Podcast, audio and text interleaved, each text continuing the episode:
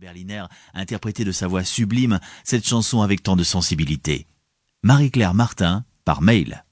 Le chasseur de Michel Delpech. La date d'anniversaire approchait pour mon fils, de 52 ans, chasseur par excellence. Aucune idée de cadeau. Soudain, en écoutant Radio Nostalgie, diffusant la chanson Le chasseur de Michel Delpech, un déclic se fit en moi. Il chantait Il était cinq heures du matin, on avançait dans les marais couverts de brume. J'avais mon fusil dans les mains, un passereau passait au loin de l'altitude. Les chiens pressés marchaient devant dans les roseaux. Le cadeau était trouvé. La magie de l'amour maternel avait fonctionné. Le bonheur total. Marie-Thérèse Boulon, Saint-Priest, 69. La chronique de la lectrice. Je n'aime pas les voyages.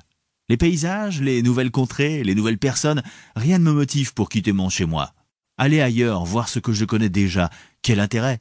Prendre des tonnes de photos de lieux, aussi beaux fussent-ils, alors que nous pouvons trouver les plus beaux paysages en un seul clic sur Internet, cela ne m'a jamais fait rêver.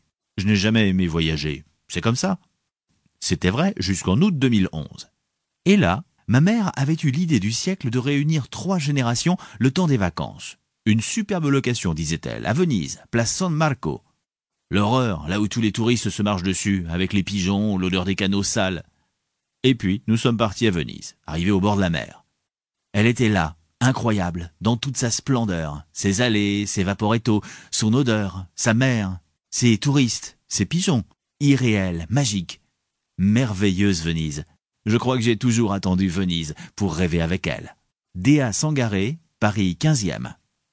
Faut rigoler, faut rigoler. Nous vous avions demandé il y a quelque temps de nous raconter votre plus grande crise de fou rire. Vous avez répondu nombreux, et voici trois de vos messages. Une journée pas comme les autres au Croisic. C'était un jour de grande marée, donc pêche au coquillage. Nous voilà partis. Une fois garés, les hommes prennent leur pelle-bêche. Ma belle-sœur et moi, des seaux. Sur la plage, celle-ci demande comment ramasser des coquillages. En 30 minutes, nos seaux étaient remplis. Nous attendons nos maris. De retour, le visage rougissant et mort de rire, ils racontent avoir creusé tout en marchant et, affairés à leur pelle-bêche, s'être retrouvés dans un camp de nudistes. Marie-Claude Ménessier, Saint-Quentin dans l'Aisne. Rigolade à la station-service. L'an dernier, sur la route des vacances, nous nous sommes arrêtés dans une station-service pour faire le plein. Et là, devant nous, une conductrice est allée se servir du carburant. Mais elle ne s'est pas rendue compte que sa jupe était restée coincée dans ses sous-vêtements. Le fou rire était tellement incontrôlable qu'il nous a été impossible de la prévenir. Marco Biachi, Vesoul, 70. À la prochaine! Ma grand-mère étant décédée, les voisins et amis venaient à la maison pour présenter leurs condoléances et s'associer aux prières. Un monsieur, sans doute fort ému, prenant congé, serra la main de mes parents et leur dit À la prochaine. Dès que le visiteur fut parti, quel fou rire général. Reine Duvaux, Jaunet, Clan, 86.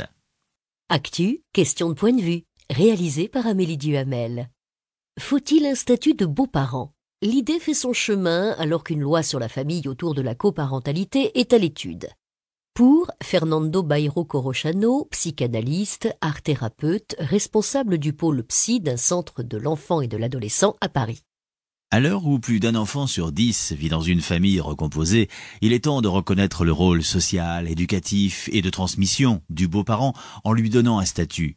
Lors d'un divorce suivi d'une rupture du lien avec le père, la présence d'un beau-père qui accompagne l'enfant dans les fonctions sociales impose des limites, transmet des valeurs et fait tiers entre lui et sa mère lui permettra de se construire. Et ce, même en l'absence de son père biologique, le beau-père occupant la fonction de père symbolique. Dans le cas où les deux parents demeurent pleinement présents, le beau-parent pourra également apporter un plus à cette fonction parentale, dans le respect du parent biologique. Le quotidien de l'enfant ne sera plus la continuité de la conflictualité entre adultes, mais un ensemble dans lequel chacun trouvera sa place, ce qui l'aidera à surmonter les effets de la rupture de sa famille d'origine.